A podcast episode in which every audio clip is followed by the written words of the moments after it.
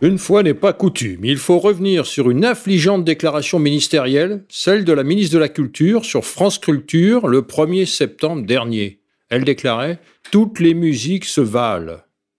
Ignorance, provocation ou déconstruction, cette déclaration calamiteuse de Rima Abdul Malak est significative de l'effondrement de la musique en France.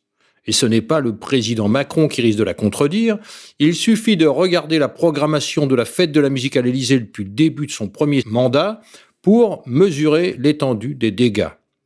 En dehors des réseaux sociaux, l'absence générale de réaction à la déclaration ministérielle reflète un dramatique consensus. Avec cette platitude, la musique conforte les esprits paresseux, ceux qui s'en tiennent à une affaire de goût, comparant Johnny à Booba. Si un ministre doit toujours caresser l'électeur dans le sens de son vote, Rima est bien placée pour reconnaître le rôle de la musique. C'est elle qui finance. En effet, attribuer une valeur à la musique est une démarche de commerçant. D'autant plus qu'à l'époque où la musique est mise à disposition gratuitement, les musiciens sont condamnés à dépendre de l'État. Il faudrait donc se poser la question de savoir qui finance l'industrie musicale, car la composition, l'enregistrement et la diffusion de chansons ont un coût et la gratuité nuit à l'indépendance. Elle élimine tout simplement la concurrence. Couramment employé, le terme d'industrie musicale est révélateur d'une démarche économique visant à contrôler un marché. S'il faut bien évidemment financer les musiciens, les concerts et les salles de spectacle, il faut éviter que la création artistique ne passe sous le contrôle des financiers et encore pire de l'État. Car dans sa boulimie à vouloir tout contrôler, l'État a mis la main sur les artistes. Non pas pour des raisons économiques, mais bien pour des raisons politiques. En contrôlant les musiques diffusées, les dirigeants contrôlent les populations. Les techniques psychiques ont été présentées dans une précédente émission à laquelle je vous renvoie. La gratuité supprime la dissidence. C'est pourquoi il faut distinguer les musiciens engagés, dans une prétendue révolte contre le système, des musiciens dissidents proposant une véritable rupture. Exclus des médias et des festivals subventionnés, les musiciens dissidents sont aussi tenus à l'écart des relais commerciaux et sont donc condamnés à vivre de leur production artistique en s'appuyant exclusivement sur des relais communautaires. Dans leur cas, toutes les musiques ne se valent pas. On écoute un enregistrement de la valse numéro 2 de Shostakovich par l'orchestre indépendant d'André Rieu. Indépendant veut souligner qu'il n'est pas subventionné, ce qui est tout à fait exceptionnel pour une grande formation classique de nos jours.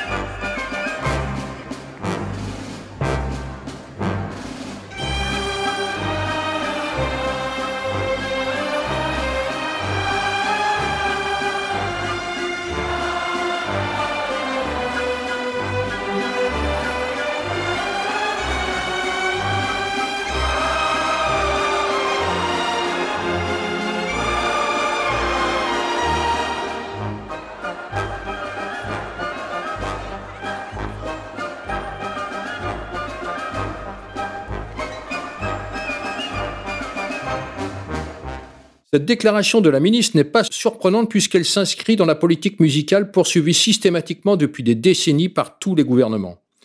Et chacun sait que la baisse du niveau des connaissances des jeunes Français ne touche pas que la musique.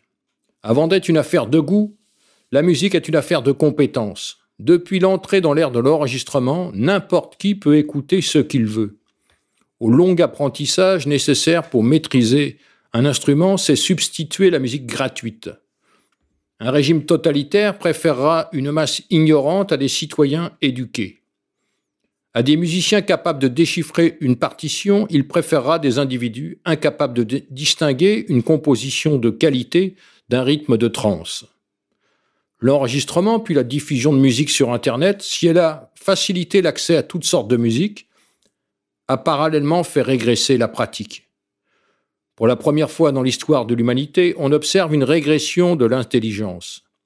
Concentration, addiction, mémoire, chacun peut apprécier comment Internet a éteint des parties du cerveau.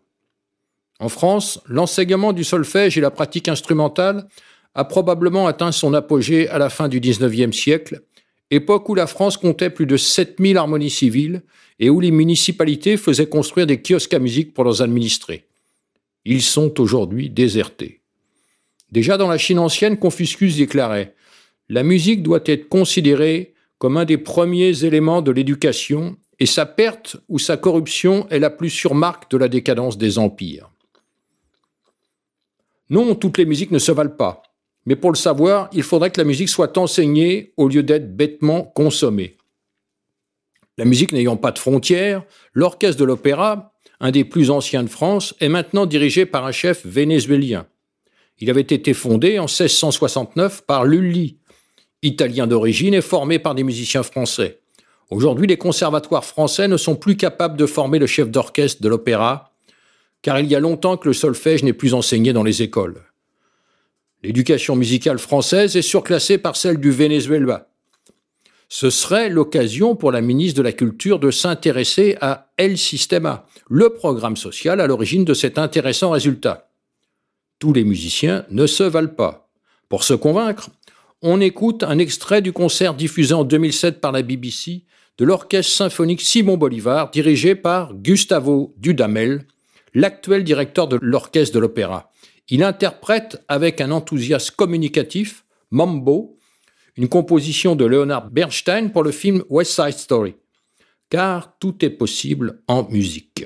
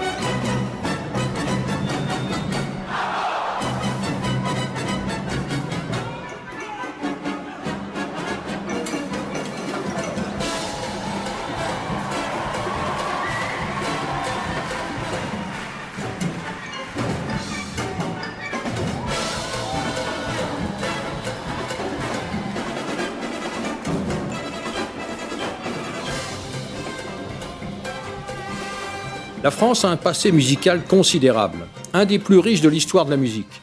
Il est délibérément ignoré par l'affirmation ministérielle. Au-delà de la normalisation du grégorien par les carolingiens, la polyphonie naît dans l'école Notre-Dame de Paris pour se développer dans l'école franco-flamande. Le Tédéum de Charpentier est toujours le générique de l'Eurovision, et l'on dit même que Lully a composé la mélodie du God Save the King. Au XIXe, la France met au point l'orchestre de plein air qui va diffuser la musique européenne sur toute la planète. Puisque la seule écriture musicale est européenne, c'est un Français qui enseigne le solfège aux Perses, un autre qui l'enseigne aux Japonais, et les Chinois utilisent une écriture musicale, le Jianpu, issue d'un système français conçu par Pierre Galin, Nanine Aimé Paris et Émile Chevet. Plus récemment, Michel Legrand, Georges Delerue, ou encore Vladimir Kosma sont des compositeurs de musique de film à la notoriété internationale. Traduisant la décadence, après la Deuxième Guerre mondiale, la France se distingue par son soutien aux musiques atonales et autres compositions inaudibles. Une précédente émission leur a été consacrée à laquelle je vous renvoie. Tant de ces productions que personne n'écoute, les droits d'auteur en attestent, l'IRCAM ne survivrait pas sans subvention. Traduisant l'intérêt des politiques, certaines musiques sont donc plus subventionnées que d'autres. Il n'est évidemment pas question d'empêcher les mélomanes de choisir la musique qu'ils préfèrent écouter. Toutefois, il serait bon que l'on se pose la question de savoir pourquoi l'on sélectionne ce que l'on écoute. En ce sens, l'offre mise en place pour conditionner ces choix n'est jamais neutre. Si le rap est devenu la musique la plus écoutée en France, c'est avec l'appui des médias et l'aval des autorités publiques, confortant ainsi le message de violence, pour ne pas dire de haine et de racisme qu'il véhicule, confirmé par de multiples condamnations judiciaires. Pour ceux qui savent encore l'apprécier, le contraste est saisissant quand on écoute un extrait du Thé de Charpentier, interprété par les arts florissants dirigés par William Christie. Jugez-en.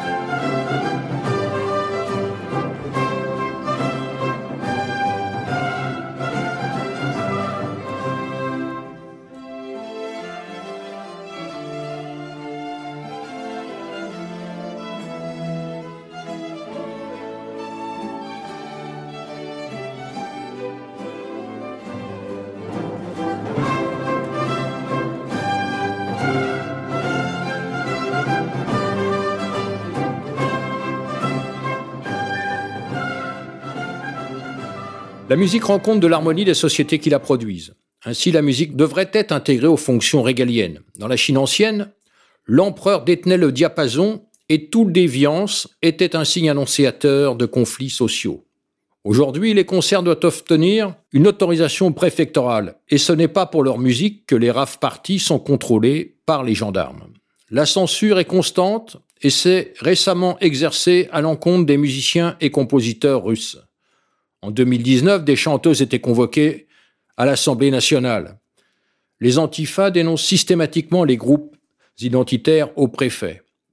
Certaines musiques sont donc persécutées et pas d'autres. Toutes les musiques ne se valent donc pas, car la ministre de la Culture conduit cette politique sélective. Seules sont autorisées les musiques agréées par le pouvoir, celles qui servent à conditionner les populations. L'absence de réaction à cette déclaration, qu'elle soit culturelle ou politique, ne traduit qu'une unanimité, celle du totalitarisme culturel actuel. Au lieu de défendre et transmettre un patrimoine culturel admiré dans le monde entier depuis des générations, l'industrie musicale occidentale travaille à les remplacer. Comme dans bien d'autres domaines, il devient urgent de démondialiser la musique. C'est justement le titre d'un ouvrage de Thierry de Cruzy qui vient d'être publié à la Nouvelle Librairie. Pour terminer sur une musique dissidente, je vous propose d'écouter la talentueuse Fleur d'Épine. Elle devrait faire l'objet d'une prochaine émission. J'ai sélectionné la chanson Voici l'eau du combat. Merci pour votre attention. Strick vous donne rendez-vous bientôt pour une prochaine émission.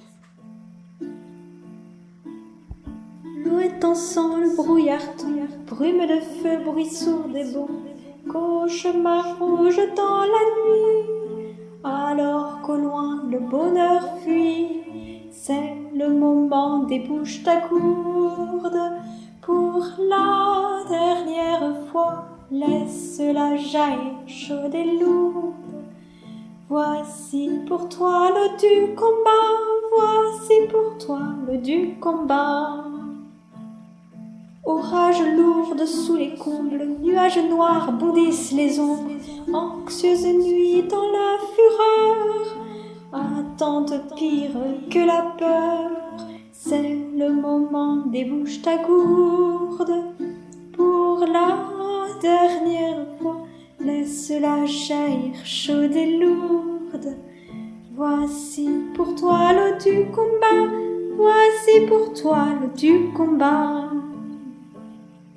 Foule pressée au fond des rues, sombre tableau s'offre à la vue. gens sans couleur et sans paix, fuyant l'espoir et l'infini.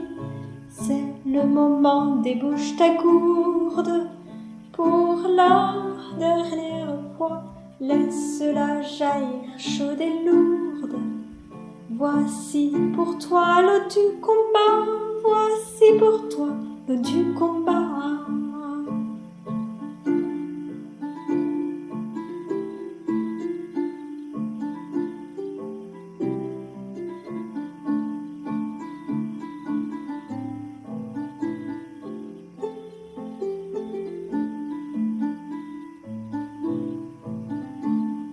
Songe détruire peu de flammes, rêves étranges, errantes âmes, où l'ami qui te soutient, tu ne reconnais pas les tiens.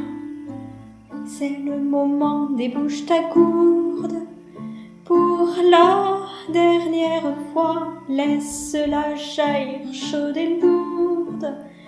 Voici pour toi l'eau du combat, voici pour toi l'eau du combat enivrés de l'espérance, ardeur terrible, pure vaillance, claire prière vers ton sauveur, victoire bénie quand tout se meurt, c'est le moment, débouche ta gourde, pour la dernière fois, laisse-la jaillir chaude et lourde. Voici pour toi l'eau du combat, voici pour toi l'eau du combat.